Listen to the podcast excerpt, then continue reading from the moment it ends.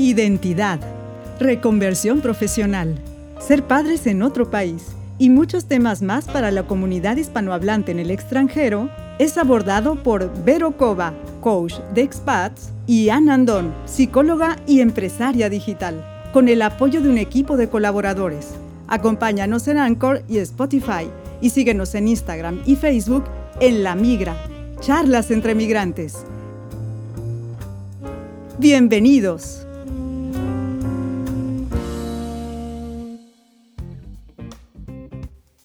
Gracias por acompañarnos en un episodio más de La Migra, charlas entre migrantes.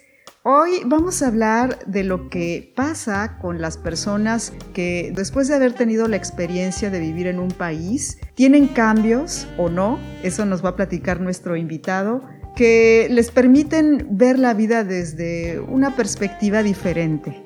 Así que sin más, les presento a José Miguel. ¿Cómo estás, José Miguel? Bienvenido.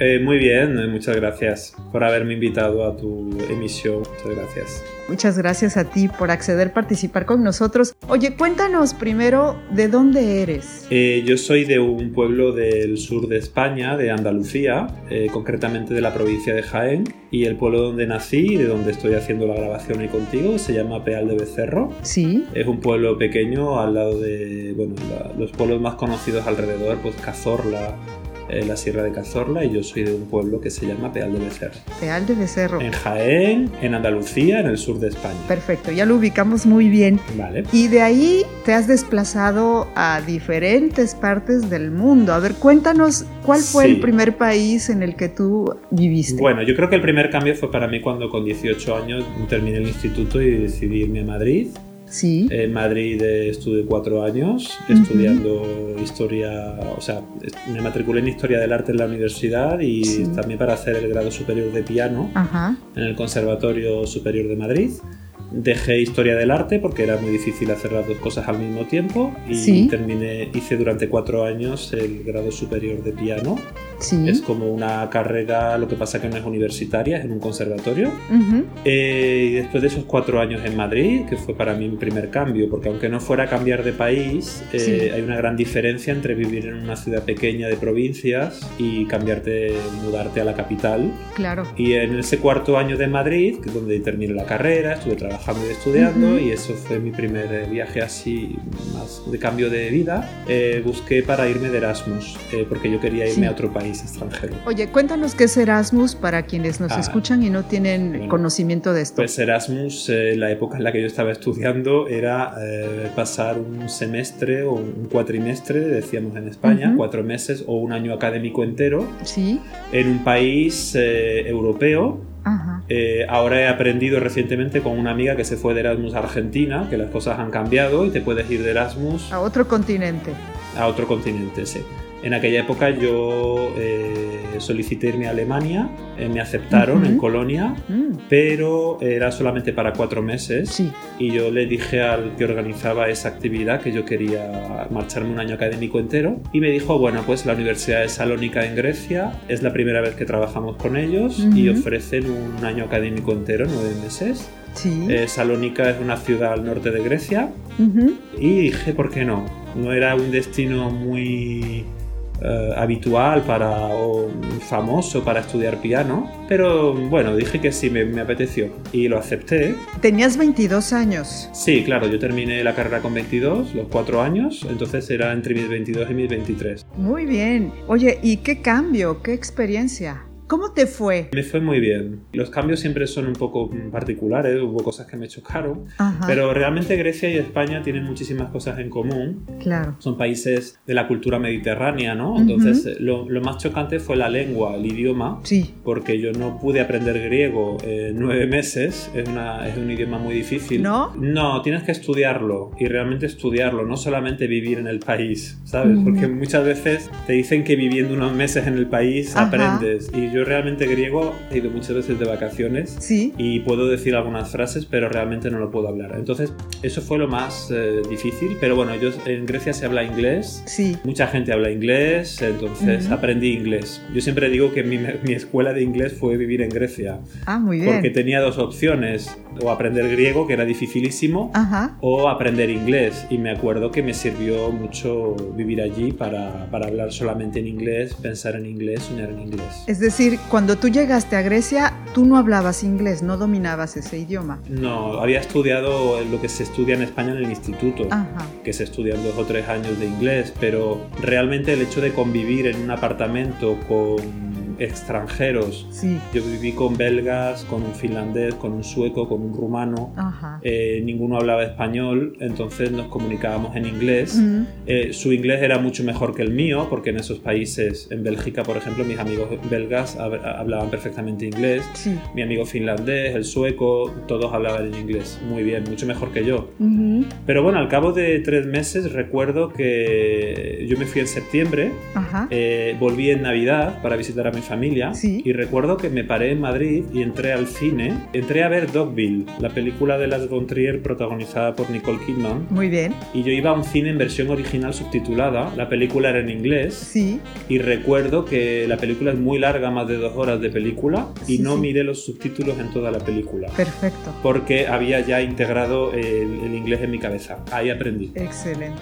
O sea, creo que para aprender un idioma, aunque esto ya se ha dicho mucho, creo que lo mejor es sumergirte en un sitio donde no hablen tu idioma y tengas que aprender el, idioma al que has ido a aprender, ¿sabes? Pues Eso creo que es el mejor método. Y tomar clases, por supuesto. Sabes que a los latinos nos pasa mucho que cuando nos vamos a vivir a otro país, inmediatamente identificamos nuestra comunidad. En este caso yo te puedo decir, viviendo en la región de París, pues ahí tengo a, a mi círculo de amistades mexicanas o, latinoamericanas. Sí.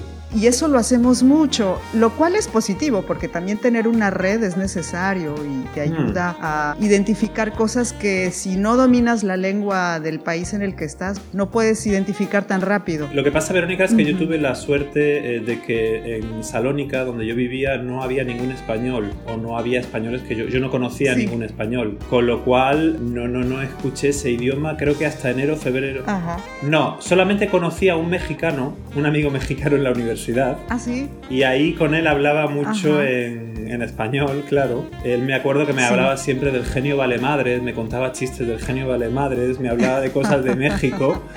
Y yo me reía mucho porque, claro, no, eran cosas que yo no conocía. Sí. Y fue la única persona con la que hablé español. Y luego algunos griegos que sabían decir algunas frases en español y Ah. venían hacia mí como para hacer un chiste, una broma. Entonces eso, estuve casi nueve meses, diez meses donde solamente eh, hablaba en inglés Sí. eh, y griego, lo que yo podía ir aprendiendo poco a poco. Y eso fue muy bueno para ti. Para mí a, nivel sí, porque es, mira, yo he vivido, después de vivir en Grecia, viví en Londres. Ujú. Mm. Fui varias veces de vacaciones y a explorar un poco la ciudad. Sí. Y cuando decidí mudarme, que viví tres meses y pico, casi cuatro, Ujú. recuerdo que ah, encontré muchos españoles allí que llevaban dos años viviendo en Londres Ujú. y no hablaban inglés porque eh, no se habían interesado, se juntaban mucho con españoles, Ujú. Eh, no habían estudiado el idioma, no les interesaba tampoco. Yo creo que fueron a. Entonces, De paseo. a mí me da un poco de, me da un poco de pena. No, a trabajar, trabajaban en, en- en trabajos muy duros Ajá. de los que no iban a poder salir porque si no hablas el idioma del país donde estás, ¿cómo vas a encontrar un trabajo me- mejor? Entonces había, me acuerdo, de andaluces y de Madrid Ujú. que estaban trabajando recogiendo vasos en bares o de camareros y no hablaban prácticamente inglés después de dos años. Mm. Y a mí eso siempre me, me llamó la atención porque hagas el trabajo que hagas, yo creo que lo importante cuando vuelves a tu casa es eh, también un poco estudiar el idioma, eh, conocer gente de ese país, ¿no? En Sí. el que estás. Entonces, lo que tú acabas de decir, que tú te has juntado con una comunidad mexicana o la has eh, eh, situado, ¿no? Te has dicho, ah, bueno, pues tengo aquí... Es, es bonito que pase eso, pero bueno, tú al mismo tiempo estás casada con un francés, entonces eh, ya la cultura... Sí, no sé. es diferente. Eh, lo que no me gusta es eso, gente que va a otro país y no, y no, y no aprenden otro idioma. Yo de hecho a Grecia luego he ido muchísimas veces de vacaciones en Ajá.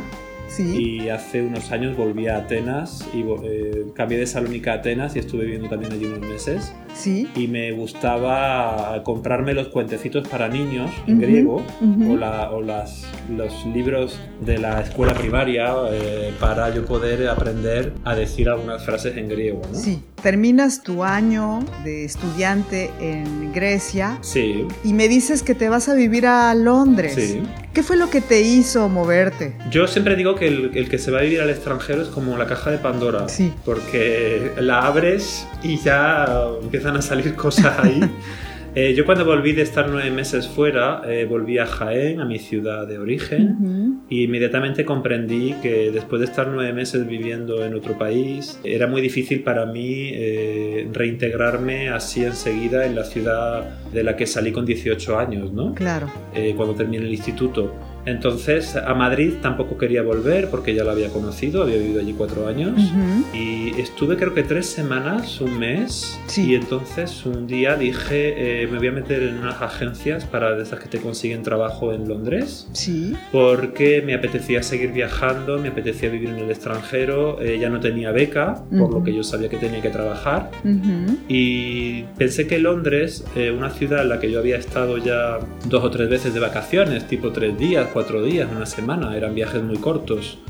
Eh, decidí eh, irme con una agencia a trabajar de lo que fuera. De lo que fuera. Sí, yo quiero vivir en Londres, eh, si tengo que limpiar calles voy a limpiar calles, si tengo que ser camarero voy a ser camarero, no importa. O sea, no importa. Ya, ya podré elegir más adelante otro cambio de trabajo, pero mi motivación fue realmente vivir en esa ciudad. Ya. Yo creo que hay ciudades que te pueden llamar la atención, alguna gente puede llamar la atención Nueva York, Londres, no sé, París, hay mucha gente amigos míos que me dicen qué suerte tienes de vivir en París. Sí. Eh, porque ellos fueron de vacaciones tres días. Ajá. Tienen una imagen idealizada, ¿no? Sí. Y bueno, yo en Londres eh, tenía ganas de vivir allí, como tengo todavía ganas de... Yo siempre digo que me gustaría vivir en Buenos Aires, en Tel Aviv y en Nueva York. Bueno, tiempo Son como tres ciudades. Sí, son ciudades que las tenemos idealizadas o tenemos una imagen. Yo, por ejemplo, cuando me fui de vacaciones a Nueva York la primera vez, eh, bueno, la única vez que fui, eh, era tal y como me lo esperaba. Sí. No, no, me, no me sorprendió nada, era realmente así. Entonces, cuando me fui a Londres fue eso, fue decir, bueno, eh, no quiero seguir viviendo en España este año y me marché con una agencia que me daba, bueno, ya pagué, pagué, un alojamiento durante un mes sí. y yo durante ese mes mi meta era conseguir trabajo para poder mantenerme allí unos meses y fue una escuela de vida realmente muy interesante. En Londres fue un poco la del descenso a los infiernos, digamos porque yo nunca había trabajado en otra cosa que no fuera mi carrera, es decir, dar clases de piano, de música. Lo que yo he escuchado es que Londres es una ciudad con un nivel económico muy alto y que es difícil vivir ahí. Sí. Todo es caro. Sí, es muy caro y bueno, yo te hablo de hace 16 años.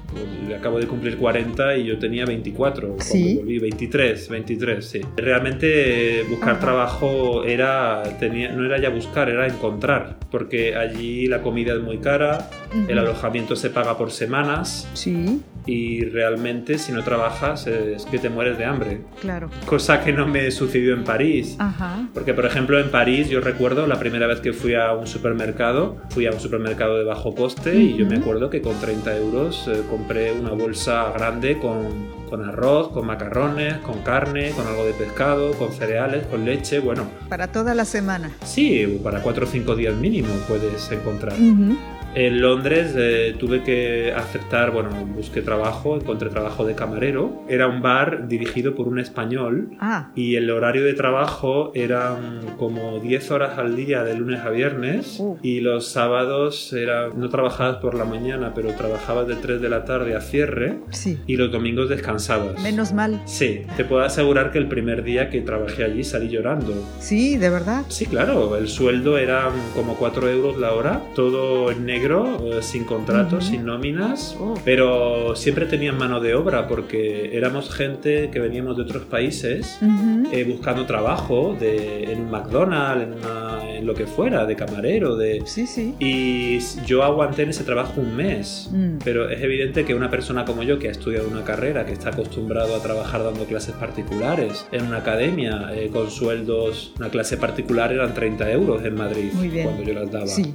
Eh, imagínate lo que es 30 euros la hora a 4 euros la hora. Sí, claro, y en condiciones que no eran las mejores. En un trabajo que no es el tuyo, eh, y estar de pie y sonreír y aprender, porque yo tuve que aprender a abrir una botella de vino, a servir a una mesa, era una cosa que yo no había hecho nunca. Sí y sobre todo el paso de las horas, porque yo siempre digo que fue una escuela de vida, porque cuando ahora voy a un restaurante o a un bar me intento fijar siempre un poco en los camareros. Claro. Y también me sirvió mucho para darme cuenta de la generosidad y de la racanería de los clientes.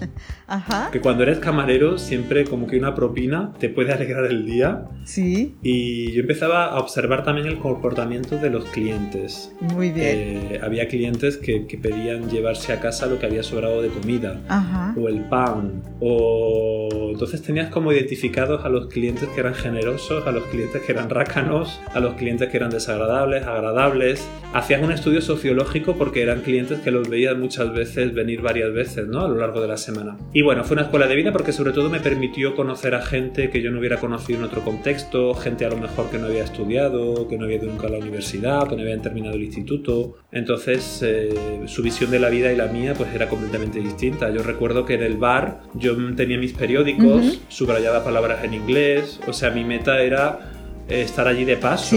Eh, yo era una manera de ganar dinero para pagar mis facturas pero yo lo que intentaba era aprender inglés leyendo los periódicos en mi tiempo muerto eh, para intentar salir de ahí. Y yo recuerdo que daba clases, ya, ya daba clases de inglés a mis compañeros del bar, sí. Eh, que no se les daba tan bien o que sabían menos que yo. Entonces esa faceta un poco pedagógica incluso la, la desarrollaba trabajando de camarero. Muy bien, entonces, bueno, te dejó mucho aprendizaje este primer mes, como seguramente las experiencias que continuaron ahí en Londres? Porque estuviste cuatro meses, me dice. Sí, bueno, tres meses y pico. Sí, en Londres te digo que aprendes sobre todo lo que también a valorar el dinero. Sí. Porque cuando te pagan 30 euros la hora eh, por dar una clase de piano, de música o de español, lo que sea, no, no puedes entender la vida de la misma manera que cuando te están pagando 4, sí. euros. Sí.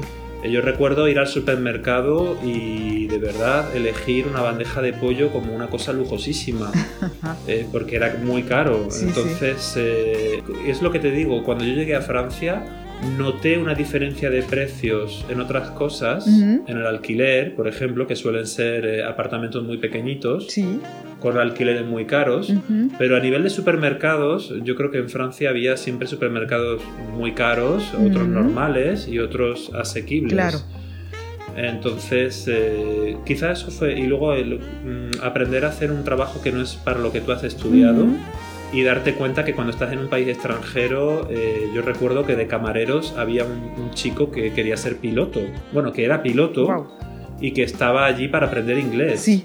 en Londres. Muy bien. Y que el trabajo de camarero lo había aceptado para poder pagarse las clases de inglés. Muy bien. Eh, el problema en ese trabajo era que como trabajaba 60 horas a la semana, no te quedaba energía ni tiempo pues eh, para, para, estudiar inglés. Sí. Ni para, ni para nada para vivir. Entonces eso fue. ¿Por qué dejaste Londres? ¿Y de ahí fue París? Porque hablas mucho de París. Sí, sí, en Londres eh, yo cuando empezaron a irme mejor las cosas, empecé a conocer a gente, me propusieron un trabajo en un colegio. Ah, qué bien. Sí, en diciembre me dijeron que en enero podría comenzar un nuevo trabajo dando clases de piano. Bueno, yo cuando estaba libre de camarero me iba a hacer entrevistas los domingos u otros días o por teléfono. Y eh, conocí a una mujer muy especial en un museo, era una guía que tenía como sesenta y pico años, era de origen polaco y eh, ella me empezó a presentar a gente porque era una mujer muy culta.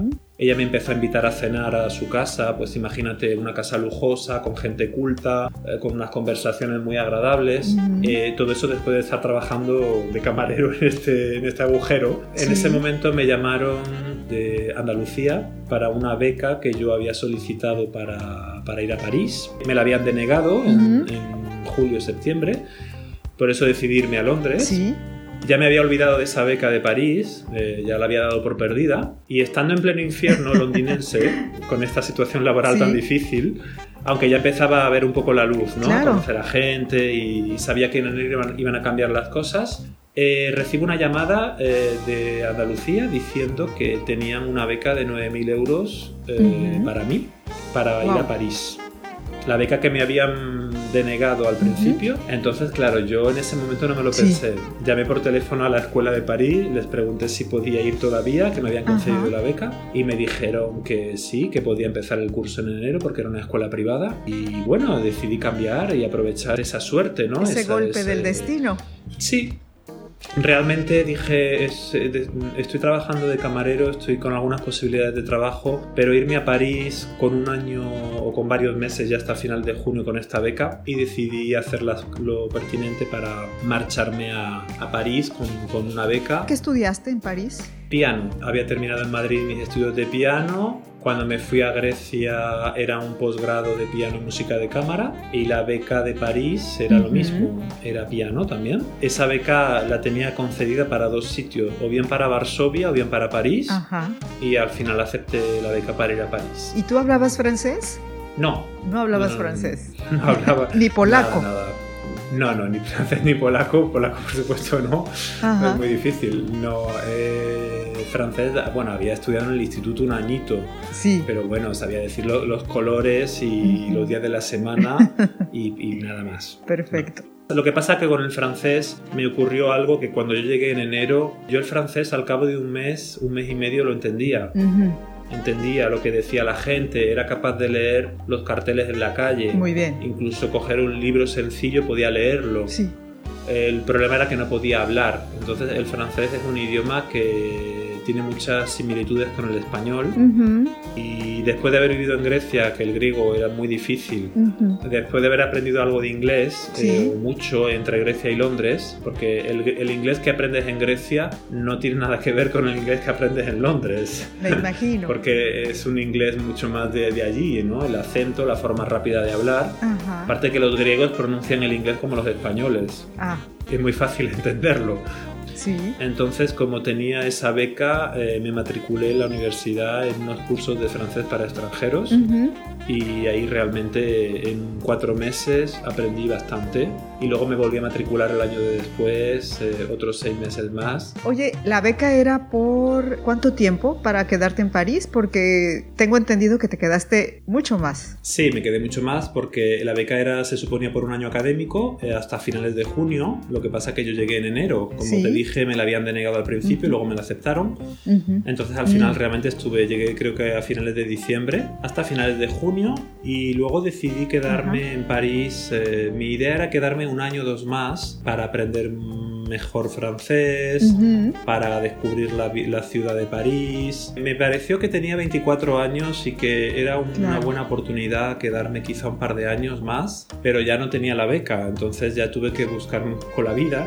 Entonces eh, me acuerdo que acepté un primer trabajo sí. Donde yo recogía platos y cubiertos en un restaurante. Lo que hice en Londres, digamos que me sirvió para estar un poco más abierto a hacer otro tipo de trabajos. Ten en cuenta que yo mi nivel de francés no era suficientemente bueno como para poder encontrar un puesto de profesor de piano, profesor de música, porque todo eso lleva tiempo también y, necesitas manejar mejor el idioma. Y me acuerdo que decidí matricularme en la universidad otro año más para aprender francés, seguir aprendiendo francés y conseguí un trabajo en, el restaurante universitario, Cruz tres horas al día recogía platos y cubiertos y las ponía en una máquina para que se lavaran, lo que se llama allí plongeur. Y nada, pues estaba de pie con otros estudiantes y estuve haciendo ese trabajo, creo que fueron como cinco o seis meses. en los que yo tenía mucho contacto con estudiantes marroquíes, argelinos, eh, gente de África. Eso me sirvió mucho para cambiar mi forma de ver la vida porque recuerdo que allí en Francia me, chocó mucho la cantidad de, gente de raza negra. La migración es impresionante acá. Claro, cuando yo llegué a París no, me lo imaginaba así. Y en la universidad recuerdo que uno de los compañeros que recogía platos y cubiertos estaba haciendo un doctorado ¿Sí? Que nunca puedes juzgar a la gente. El hecho de que estés trabajando recogiendo platos y cubiertos realmente estaba ahí para pagarse los estudios y hacer terminar un doctorado que había comenzado en su país de origen en África. En España, cuando yo era más joven, era raro ver a gente que estuviese trabajando y estudiando al mismo tiempo. No digo que no la hubiera, pero en España, como en Grecia, hay una cultura que puedes quedarte en casa de tus padres hasta los 25, 26, 24, 27, no hay problema. ¿Sabes? Como en América Latina también. ¿También? Sí, claro. Sí. Y yo me acuerdo en Grecia, mis compañeros griegos, había algunos que tenían 28 años, estaban terminando la carrera y vivían en casa de sus padres. Y era raro que, que alguien trabajara al mismo tiempo. Ya. Sin embargo, en París, cuando yo llegué, me acuerdo que la mayoría de los estudiantes, eh, algunos franceses, otros inmigrantes, me preguntaban, ¿pero tú en qué trabajas para, para pagarte tus caprichos o la comida fuera? Y digo, no, yo estoy trabajando ahora porque soy de otro país, pero si, no, si tuviera una beca no estaría haciendo esto. Me enseñó mucho también a darme cuenta de que en algunos países, en Francia era raro ver gente con 25 o 26 años que no hubieran trabajado nunca, mm. porque estaban estudiando, estaban viviendo en casa de sus padres. ¿En México también ocurre así? Sí, también puede ser que te pases toda la vida si te descuidas ahí con tus padres. Y que incluso, ¿sabes? También creo tiene mucho que ver con, con la economía, con, con, cómo va cambiando la sociedad en general, pero hay quienes se casan y llevan a su pareja a vivir a, a, casa de sus padres. Sí, sí, sí. No es la misma situación que vivieron, por ejemplo, mis padres en otro momento histórico de, del país y de la sociedad. Entonces, entiendo perfecto lo que me estás diciendo. Sí. Yo recuerdo que a mí me chocó, me chocó porque yo no estaba preparado para ver gente de 18, 19 años en primer año de carrera y trabajando de camarero de otra cosa, para mí era como impensable, porque yo pienso que cuando estás estudiando tienes que estar concentrado eh, en lo que estás haciendo, que es estudiar. Pero bueno, es lo que te digo, cada país tiene una mentalidad distinta y... Cada cultura. Cada cultura, cada país te, te va diciendo, bueno, pues esto es lo que tú aprendiste en tu país, en otro país puede ser completamente distinto. ¿no? Y todos estos años fuera de tu país y viviendo en diferentes países, ¿de qué manera en general tú puedes decir que te han cambiado? Mira, yo cuando me planteaste esa pregunta, realmente me vino una, me vino una respuesta a la cabeza un poco inmediata. Ajá. Yo creo, en mi caso por lo menos, que hay una parte de ti que realmente no cambia. Sí. Hay una parte de ti que es la que es. Es eh, tu personalidad, es desde que tú naciste hasta los 18 o hasta, o hasta los 23. Una esencia. Una esencia. Yo pienso que hay un tanto por ciento de tu personalidad que realmente permanece intacta. Eso es lo que yo percibo con respecto a mí. Porque puedes ser maleable hasta cierto punto, puedes cambiar hasta cierto punto, te puedes adaptar al nuevo idioma, a conseguir un trabajo que no es el tuyo por las circunstancias económicas. Pero luego hay cosas o reflejos que son tuyos, de tu personalidad, de tu esencia de la cultura donde naciste, en la que te criaste hasta, hasta los 20 años. Yo creo que eso no cambia, fíjate lo que te digo, y por eso creo que llegamos a tener esos conflictos permanentes a veces, a mí en mi caso sobre todo con los franceses, que yo veía que por mucho que yo intentara encajar, encajar en, ese, en esa forma de ser, eh, yo veía que no, había un rechazo instintivo, ¿no? El choque cultural. El choque cultural sí, pero eh, es, es como tú haces las cosas en el día a día, es como tú... Eh, compartes o no compartes eh, cosas como la comida o las invitaciones a tomar algo o cómo organizas una fiesta de cumpleaños. Cuando yo me quedé tantos años en París, tenía la curiosidad por vivir en París, aprender el idioma, empezaron a surgirme alumnos particulares de piano y de música, con lo cual mi situación económica también se mejoró un poco. Y cuando yo ya a los dos o tres años decidí marcharme, conocí a una persona y bueno, por amor me quedé pues de mucho más tiempo, ¿no? Casi 14 años, ¿no?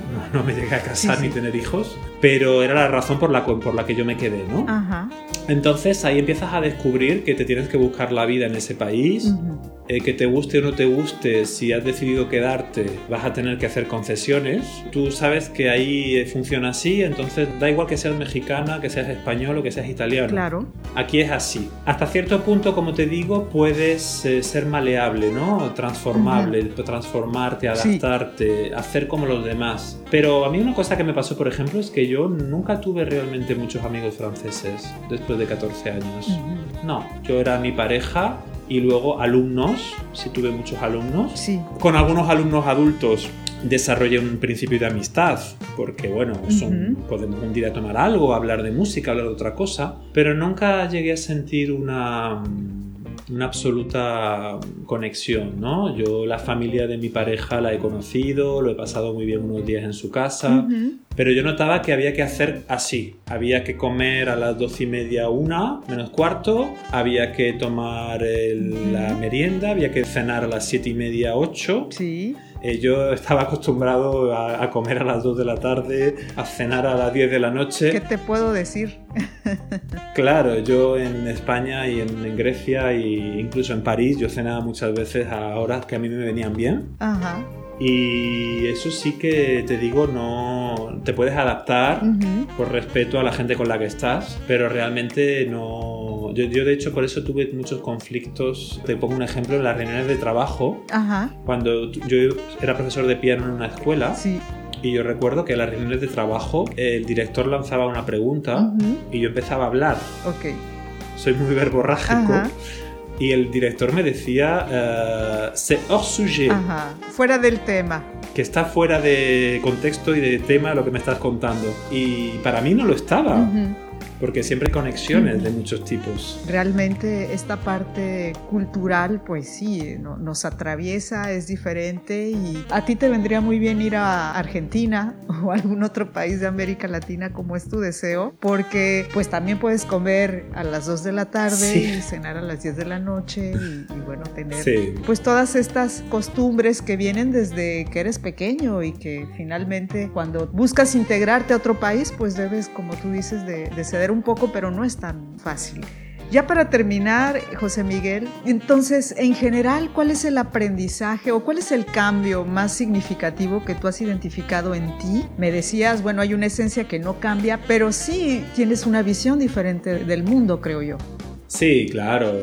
Creo que el cambio más importante es darte cuenta de que todo puede ser muy distinto dependiendo del sitio en el que estés. Y esa apertura de mente o flexibilidad mental te puede ir bien o no, pero realmente ese es el cambio quizá más significativo que yo he llevado a cabo. O sea, es decir, darte cuenta de que, por ejemplo, puedes encontrar trabajos que no te esperabas. Eh, yo me recuerdo cuando empecé a dar clases de español. ¿Sí? Nunca pensé en ganarme la vida dando clases de español. Y sin embargo el estar en un país extranjero donde hace falta esa mano de obra, digamos, darte cuenta que sin forzosamente, sin forzosamente tener un título de profesor de español, el hecho de ser español y de hablar bien francés y de poder traducir, creo que eso es uno de los cambios, el darte cuenta también de un poco de lo efímero que es todo, porque cuando llegas a París o llegas a Londres quieres como construir un mundo a veces eh, emplean mucha energía y luego te das cuenta de que habrá cosas que nunca terminarán de ser construidas y otras que sí. Claro.